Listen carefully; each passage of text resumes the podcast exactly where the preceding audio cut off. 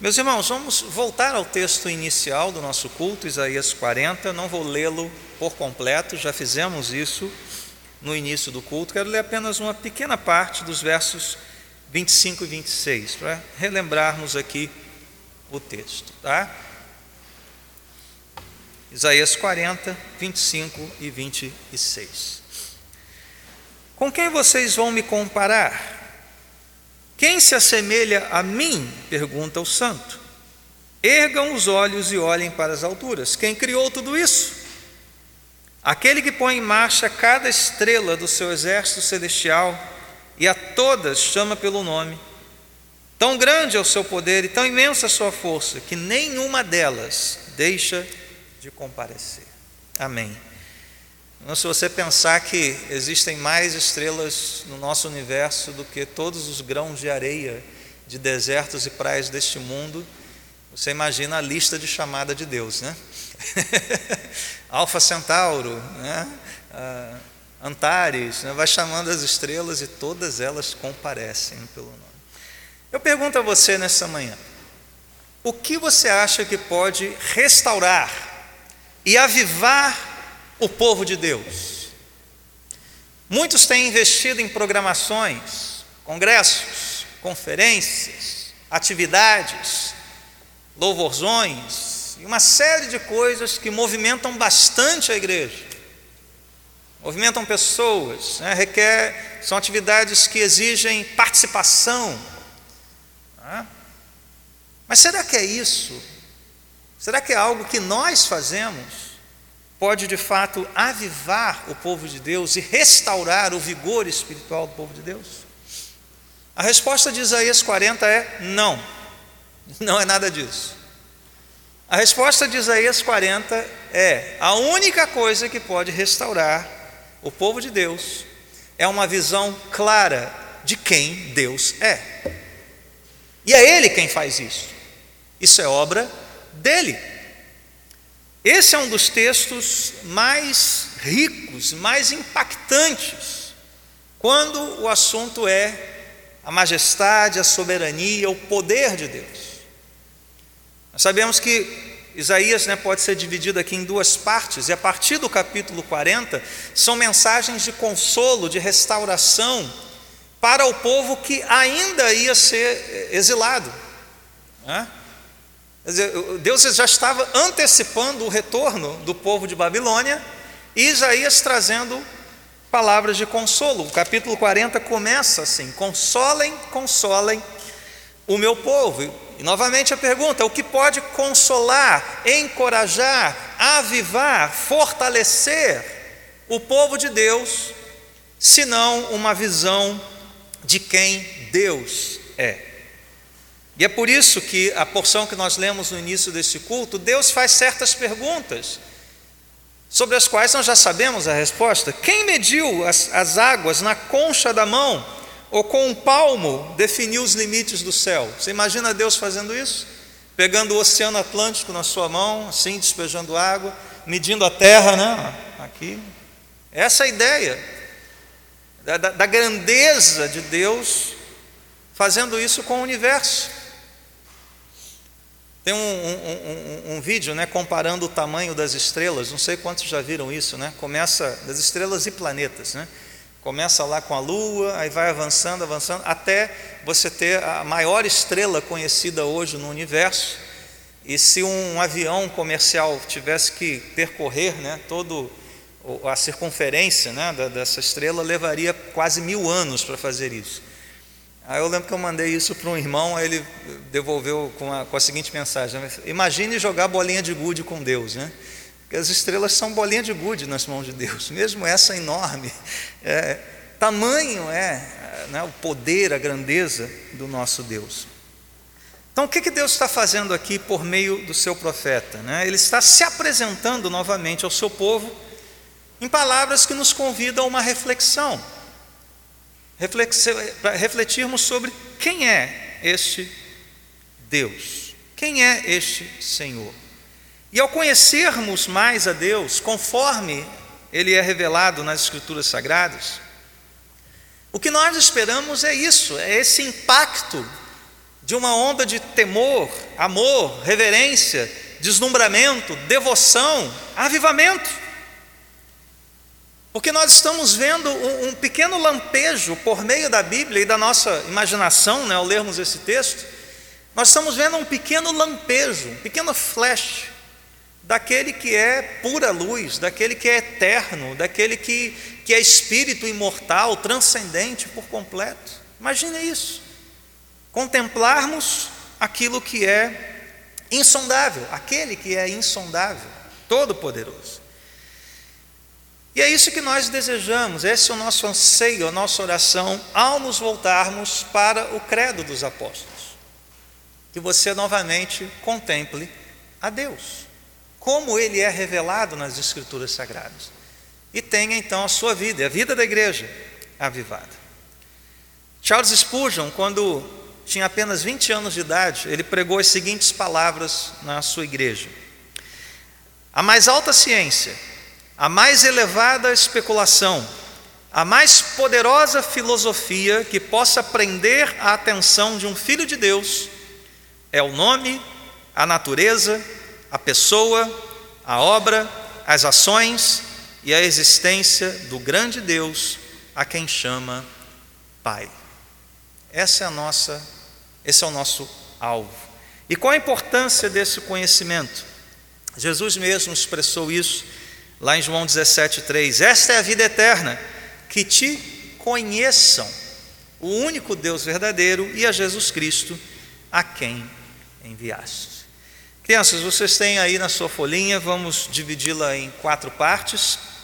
Na primeira delas, você vai escrever assim: O conhecimento de Deus é o meu alvo. Aí você vai desenhar um alvo, né? Aquelas bolinhas, né? aqueles círculos concêntricos.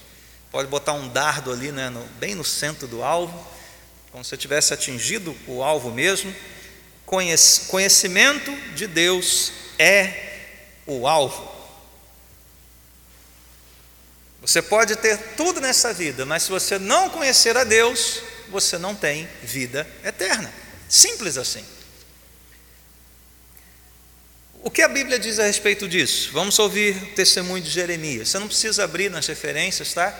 Só vou citá-las aqui. Mas Jeremias 9, 23, 24 diz: Não se glorie o sábio em sua sabedoria, nem o forte em sua força, nem o rico em sua riqueza.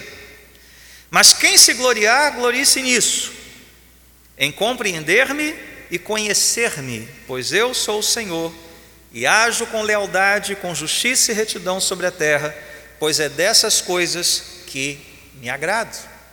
Do que Deus se agrada? Que o conheçamos. Qual é o alvo? Não é a nossa força, sabedoria ou riqueza, é conhecer a Deus. Oséias fala a mesma coisa, capítulo 6, verso 6. Pois desejo misericórdia, não sacrifícios, conhecimento de Deus em vez de holocaustos.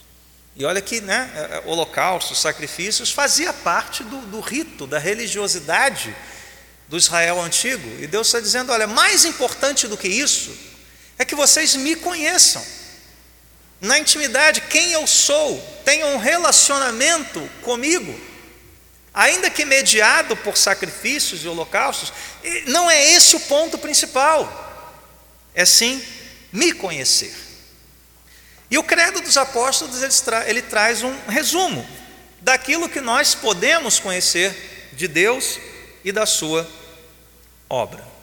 E eu quero hoje, é, em primeiro lugar, né, conhece aquela expressão, né, dar dois passos para trás para poder dar alguns para frente. Eu quero dar dois pequenos passos ah, em direção a dois pontos do domingo passado que eu quero aprofundar. Nós não temos pressa nessa série, como eu disse, é uma série mais de cunho doutrinal, não é tanto um sermão expositivo quanto o culto da noite, quanto o que costumamos fazer aqui na catedral, é mais uma aplicação dessas doutrinas bíblicas fundamentais para a nossa vida cristã. Então, quero voltar a dois pontos do sermão passado, tá? E o primeiro se relaciona com a ênfase trinitária do credo. Por que o credo se preocupa tanto com a Trindade. E a segunda tem a ver com a fé exigida no credo dos apóstolos. Tá? Então nós vamos aprofundar rapidamente essas duas doutrinas. E crianças, na segunda parte vocês vão repetir, já que nós estamos relembrando, dois desenhos do domingo passado. Aquele muito simples, aquele triângulo com Pai, Filho e Espírito, lembra? E com o um no meio, um triangulinho, então símbolo da Trindade. E aquele coração escrito creio. Lembram que vocês fizeram esse desenho no domingo passado? Ah, então, só para a gente relembrar o desenho do triângulo, Pai, Filho e Espírito, e o desenho do coração escrito creio. Tá? Podem fazer isso com calma e tranquilidade, mas a gente quer recordar isso. Bom, então, primeiro ponto, o Deus triuno, a Trindade. E o credo tem essa divisão: o Pai, Filho e o Espírito. Você pode dividir o texto do credo apostólico dessa forma. E o que quer dizer, em poucas palavras, a doutrina da Trindade? Quer dizer o seguinte: que Deus existe eternamente em três pessoas e cada pessoa é plenamente Deus, sendo que existe um só Deus. Então, matemáticos, engenheiros, me dá uma equação para isso, né? É, 3 é igual a 1, alguma coisa assim, né? Não faz muito sentido é, para a nossa lógica, né? para a nossa racionalidade. Isso está muito além disso, evidentemente. Mas quando nós, não sei quantos estão lembrados aqui do curso de História da Igreja, especialmente lá no início da história da igreja, nós vimos o quanto os pais da igreja, os pais apostólicos, polemistas, né, apologistas, eles se preocuparam com isso.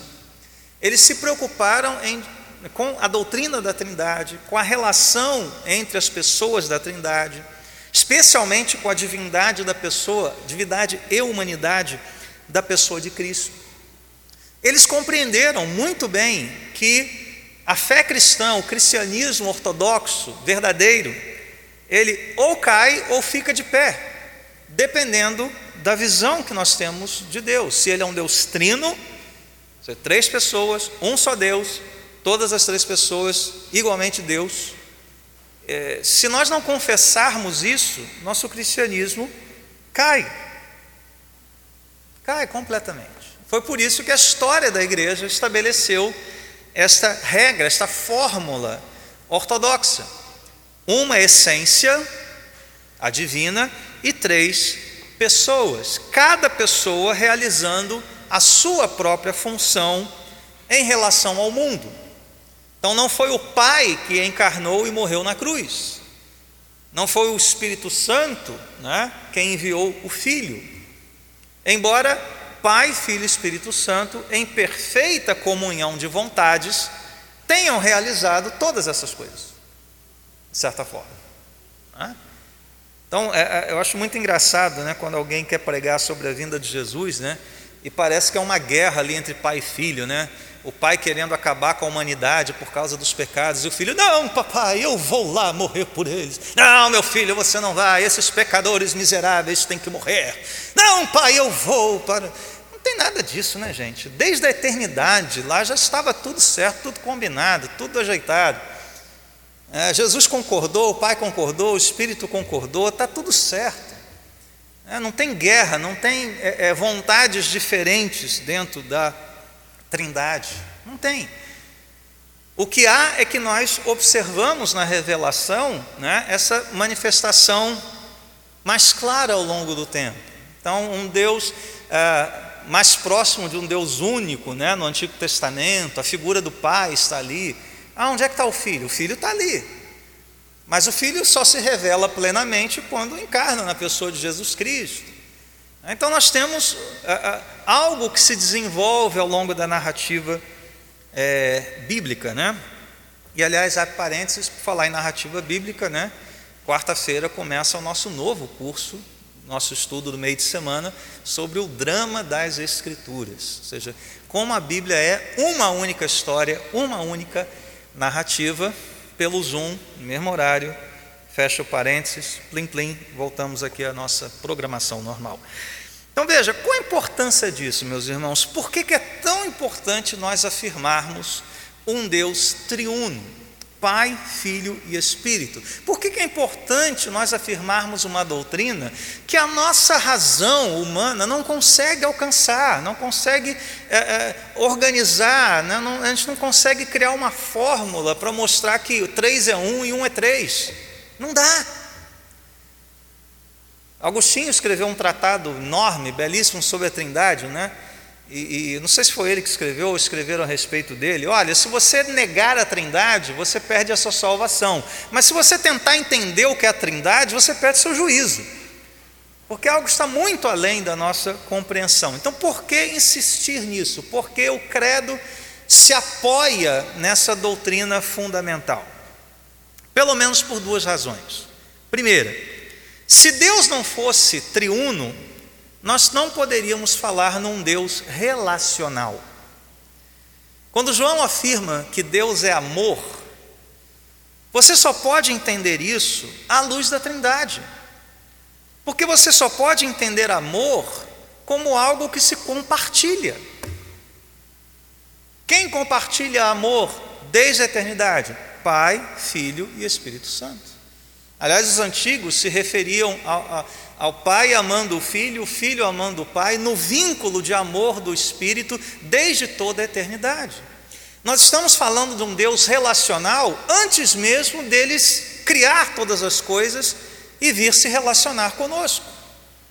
Esse, esse é o primeiro ponto importante da afirmação da Trindade. Amor já existia antes da fundação do mundo, e foi esse amor que levou Deus a criar todas as coisas. Foi esse amor, esse Deus relacional, que fez com que ele criasse a nós, imagem e semelhança dele, para se relacionar conosco.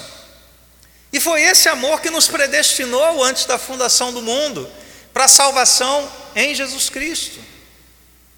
E é esse amor que vai permanecer mesmo depois que Cristo voltar e inaugurar os tempos eternos. Deus é um Deus relacional. Se ele não fosse o Deus triuno, nós não poderíamos compreender a unidade e diversidade que existe na criação. Porque Deus, de certa forma, ah, estampou isso em algumas, alguns aspectos da sua criação. Né? Por exemplo, o casamento. Casamentos são dois que formam um. Ah, e Paulo diz lá, né? Isso é um mistério, falando de Cristo e a igreja. Dois formam uma só carne. Ah, isso é, um, é, uma, é um antigosto, né? Dessa ideia de unidade e diversidade. A igreja é um retrato disso. Cada um de nós é um crente, com seus dons, seus talentos, mas formamos um corpo. Somos um em Cristo Jesus. Não somos indivíduos né, egoístas, egocêntricos que se reúnem num domingo de manhã. Não, somos um povo, uma família, um corpo formado de várias pessoas, unidade e diversidade. Então Deus estampou isso na sua criação. Se ele não fosse triuno, nós não veríamos essa relação de unidade e diversidade na vida da igreja. Esse é o primeiro ponto, a doutrina da Trindade. Vamos ao segundo ponto qual é a fé exigida pelo credo dos apóstolos? E aqui eu quero começar com uma provocação da MPB, da música popular brasileira. A MPB é boa para refletir teologicamente, sabia disso? Vou trazer dois exemplos aqui de declarações teológicas na MPB. A primeira é da teóloga Rita Lee. Não acredito em nada, só não duvido da fé. Sei que você já ouviu essa música em algum momento, né? lá das antigas. O outro teólogo é o Gilberto Gil. Andar com fé eu vou, que a fé não costuma falhar. É assim que está escrito na letra, né, inclusive. Né? Andar com fé eu vou, que a fé não costuma falhar. Ambos falam de fé, não é verdade? Será que eles têm fé? A pergunta é: fé em quê? Que fé é essa? E o que tanto Rita Lee quanto Gilberto Gil expressam é o que a gente chama comumente de fé na fé. Eu não duvido da fé, eu vou andar com fé. Ah, e aí? Fé em quê? Que fé é essa? Porque se a fé for cega, faca molada, é outra música, né? Fé cega, faca molada. O que torna, meus irmãos, a fé de algum valor não é a quantidade de fé. Ah, pastor, eu tenho fé do tamanho do Everest. Azar o seu, meu amigo, porque o Everest é rocha morta. É um mineral, é um monte de mineral ali formando um monte enorme. Isso não vale nada. Jesus usou o quê? Um grão de mostarda como exemplo, né? Por quê? Porque ele tem vida. Ele gera vida. Não adianta a fé do tamanho de um bonde. Bonde é um monte de metal. Tamanho de um trem é outro. Em quem deposita a sua fé, é isso que faz a sua fé ser de algum valor. É por isso que o credo diz: creio, eu creio. Isso é fé. Mas eu creio em quem? Em Deus. Não é eu creio só. Não, eu creio em Deus. Ali está o alvo da nossa fé. Deus, que Deus é esse? O Pai, o Filho e o Espírito, que realizou tal e tal e tal obra. Hebreus diz que sem fé é impossível agradar a Deus, pois quem dele se aproxima deve crer que ele existe e que recompensa os que o buscam. Essa é a fé exigida pelo credo dos apóstolos. E nós vemos lá em Hebreus mesmo, né, que fé é o fundamento do conhecimento. Quando o autor dos Hebreus diz que pela fé nós entendemos que o universo foi formado pela palavra de Deus. A fé é a antessala, é a sala de recepção do conhecimento verdadeiro. É por isso que você não pode falar em conhecimento verdadeiro, em educação verdadeira, se você for secular. Se você depositar fé em outra coisa que não seja o Deus triuno das Escrituras. Ou como disse Anselmo de Cantuária, né? Não busco entender para poder crer, e sim creio para poder entender. Todo conhecimento começa com fé. A pergunta é: em quem você deposita a sua fé? Então veja, meus irmãos, o tolo diz: não a Deus. Mas o crente diz: Eu creio em Deus. É isso que você diz nessa manhã? Você pode dizer de todo o seu coração: Eu creio em Deus. Neste Deus revelado nas Escrituras. Deixa eu juntar rapidamente essas duas coisas, né? O pastor Franklin Ferreira, no seu comentário sobre o credo, ele, ele traz um, negócio, algo interessante, a gente pode pensar nisso, né? Ele colocaria uma vírgula depois da palavra Deus e colocaria um artigo depois da, antes da palavra Pai. Então, ao invés de dizer creio em Deus Pai Todo-Poderoso, é creio em Deus, vírgula, o Pai Todo-Poderoso. O que, que ele quer dizer com isso? Creio em Deus. Que Deus é esse? Ele é o Pai Todo-Poderoso, Jesus Cristo, Filho unigênito, e no Espírito Santo. Ah, tenho a trindade aqui.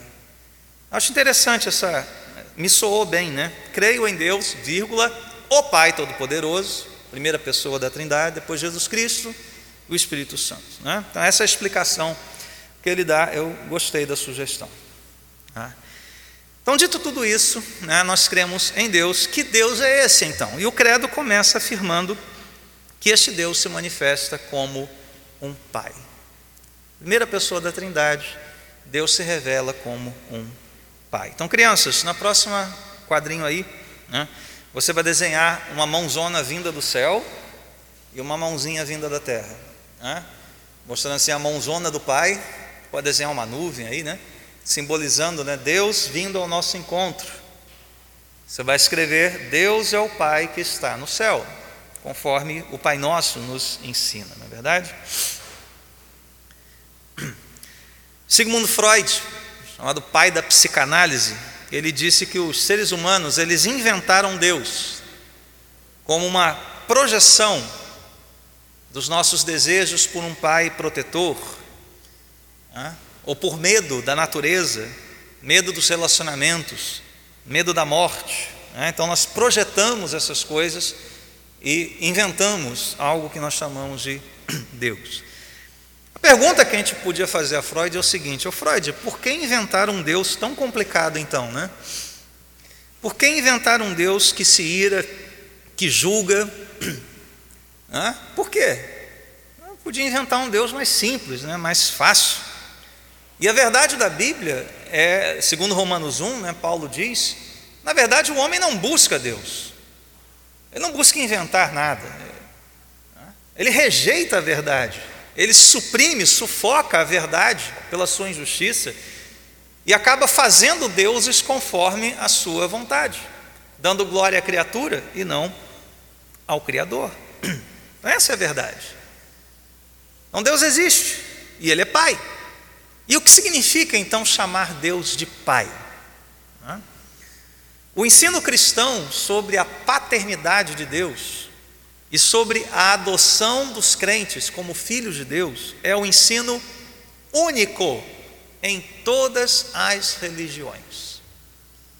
Ou seja, quando você diz que creio em Deus, o Pai, você já está tirando da mesa todas as outras opções religiosas. Por exemplo, no islamismo, isso é blasfêmia. Alá nunca é chamado de pai. Ele não tem esse atributo de paternidade. Ele é um Deus implacável. Implacável. Ele não tem relacionamento de pai e filho com o fiel muçulmano. Mas mesmo nós cristãos podemos errar quando pensamos em Deus, o Pai. Por exemplo, alguns afirmam que não, esse Pai só se manifestou no Novo Testamento. No Antigo Testamento você tinha ah, um Deus distante, né, meio com sede de sangue. Essa é uma visão bem tosca né, da Escritura, porque a, a primeira vez que Deus se apresenta como Pai é logo no livro de Êxodo. Quando ele diz, né, diga ao Faraó, assim diz o Senhor, Israel é meu primeiro filho. Consequentemente, o que, é que ele está dizendo? Eu sou o pai dessa nação. Então, deixa o meu filho sair do Egito para me prestar culto. Em Deuteronômio, Moisés, no finalzinho do livro, diz assim: É assim que retribuem ao Senhor, povo insensato e ignorante. Não é Ele o Pai de vocês? Isaías 63, 16 diz: Entretanto, tu és o nosso Pai Abraão não nos conhece, Israel nos ignora. Tu, Senhor, és o nosso Pai, e desde a antiguidade te chamas nosso Redentor. Então é muito claro que Deus já se apresenta como Pai, aí Pai de uma nação, desde o Antigo Testamento. Mas é no Novo Testamento que isso vem à tona de uma maneira absurda, né? Está aí para todo mundo ver. Deixa eu fazer uma dinâmica aqui rapidinha com vocês, tá? Abram aleatoriamente no Evangelho de João. Abram aleatoriamente. E onde vocês estiverem, comecem a ler. Quando você encontrar a palavra Pai, você fica de pé. Vamos fazer isso. Abre aí aleatoriamente no Evangelho de João. Quando você encontrar a palavra Pai, onde quer que você esteja lendo, você fica de pé. Vamos lá. Olha que beleza. Vamos lá, deu nem um minuto, né? Vamos lá, cadê? Ok? Isso. Olha lá. O que mais? Onde você estiver lendo. Encontrou a palavra Pai, fica de pé. Ok, ok. Ó, mais um. Opa, três ao mesmo tempo. Quatro. Opa, mais um. Opa, opa. Vocês já entenderam a brincadeira, né, gente? Se a gente ficasse mais alguns minutos aqui, acho que todo mundo ia levantar. Pode sentar, obrigado. É tão escancarado isso, né? Essa é uma brincadeira que eu sempre faço presencialmente em escola bíblica, né? Então, quem já é aluno antigo já sabia disso. Mas Deus ali é revelado especialmente como o Pai do nosso Senhor Jesus Cristo. Jesus Cristo como seu único filho. Mas não apenas isso, nós avançamos no ensino da paternidade de Deus. Ele não é só o pai da, da, nação de Israel, ele não é só o pai do nosso Senhor Jesus Cristo, ele é o pai de todos aqueles que confessam o nome do seu filho. Isso está logo na abertura de João. Se você abriu em João 1, né, você deve ter se, se deparado com a seguinte afirmação: Aquele que a palavra estava no mundo, o mundo foi feito por intermédio dele, mas o mundo não o reconheceu.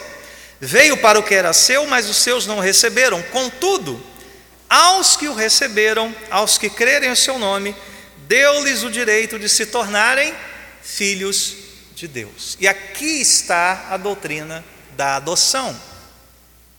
Aqui está essa doutrina única de Deus, o Pai, nos adotar como seus filhos por meio do único Filho, Jesus Cristo. Paulo diz aos Efésios: em amor nos predestinou para sermos adotados como filhos por meio de Jesus Cristo.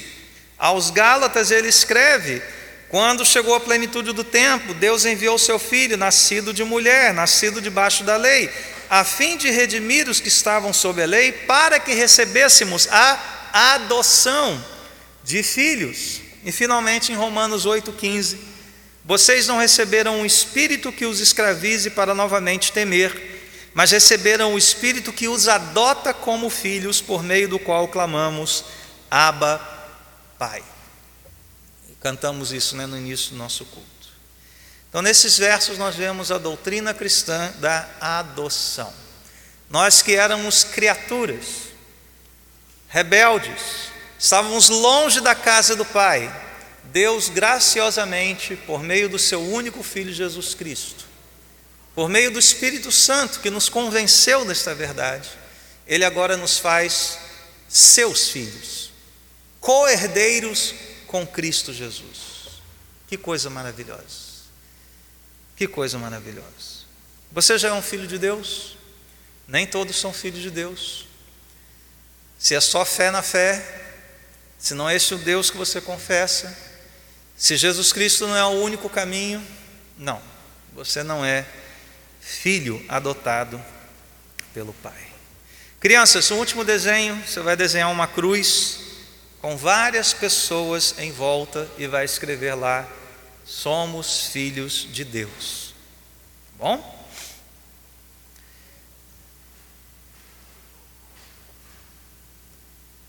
O Catecismo de Westminster, deixa eu só mencionar isso rapidamente, né, define a adoção. É o ato da livre graça de Deus pelo qual somos recebidos no número de filhos de Deus e temos direito a todos os seus privilégios. Fala em privilégios, obviamente, há muitas responsabilidades também. Mas eu queria, só para terminarmos, citar um privilégio muitas vezes esquecido de nós. Um privilégio que às vezes um filho de Deus sincero se ressente um pouquinho desse privilégio. Né? É que eles dizem que a gente prefere não ter tido esse privilégio. É o privilégio de sermos disciplinados por Deus. Ouça o que o autor aos Hebreus diz. Na luta contra o pecado, vocês ainda não resistiram até o ponto de derramar o próprio sangue. Vocês se esqueceram da palavra de ânimo que ele lhes dirige como a filhos. Que palavra é essa? Meu filho, não despreze a disciplina do Senhor, nem se magoe com a sua repreensão, pois o Senhor disciplina quem ama e castiga todo aquele a quem aceita como filho. Suportem as dificuldades recebendo-as como disciplina. Deus os trata como filhos. Pois qual filho que não é disciplinado pelo seu pai? Se vocês não são disciplinados, e a disciplina é para todos os filhos, então vocês não são filhos legítimos, mas sim ilegítimos. Olha a lógica perfeita aqui, né? quase silogismo, né? Se não são disciplinados, mas a disciplina é para os filhos, então, então logo vocês não são filhos. Então, esse é um privilégio que nós temos da parte de Deus. Deus, como um bom pai, ele nos disciplina para o nosso bem, para a nossa salvação. E esse é um privilégio que só os filhos têm. Então, não se ressinta da disciplina do Senhor. Não se magoe com a sua repreensão. Ele só faz isso porque você é filho. Se você não fosse filho, ele te entregaria seus próprios prazeres e desejos como quem dá uma corda para a pessoa se enrolar ainda mais. É isso que fala Romanos 1. Então aceite alegremente esse privilégio, privilégio de ser disciplinado pelo Deus que é Pai. E por fim, irmãos, como a visão da paternidade de Deus afeta a nossa vida prática, de devoção prática. E com isso eu termino. Se Deus é o Pai, isso tem que afetar a nossa oração. E o Pai Nosso nos mostrou isso, né? A série sobre o Pai Nosso mostrou isso. Como é que começa o Pai Nosso? Pai Nosso que está nos céus. Saber que Deus é o Pai deve afetar a sua vida de oração, mas deve afetar também a sua conduta neste mundo. Foi Jesus quem disse: Assim brilhe a luz de vocês diante dos homens, para que vejam as suas boas obras e glorifiquem ao Pai de vocês que está nos céus. As boas obras dos crentes trazem glória ao Pai. Então, a visão de que Deus é um Pai afeta a nossa conduta neste mundo. Vocês estão brilhando em meio às trevas ou vocês são candeias escondidas debaixo da cama?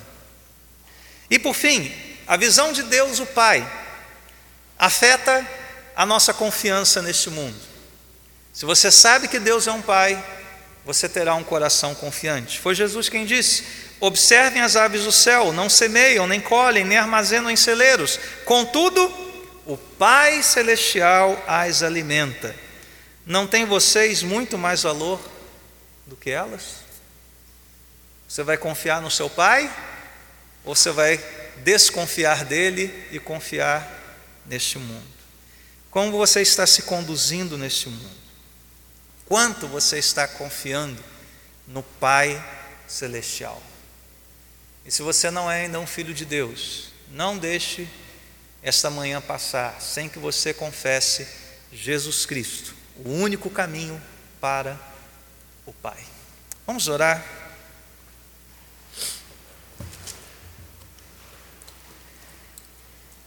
Nosso Deus e Pai, te agradecemos por esta manhã, pela tua palavra, pela tua admoestação, repreensão, conselho, consolo e encorajamento. E a nossa oração é a mesma do início deste culto, que o Senhor abra os nossos olhos para contemplarmos a Deus em toda a tua beleza, santidade e majestade. Deus que é Pai, Todo-Poderoso Criador, Deus Filho, Redentor, Salvador Jesus Cristo, Espírito Santo, Consolador, que nos guia em toda a verdade.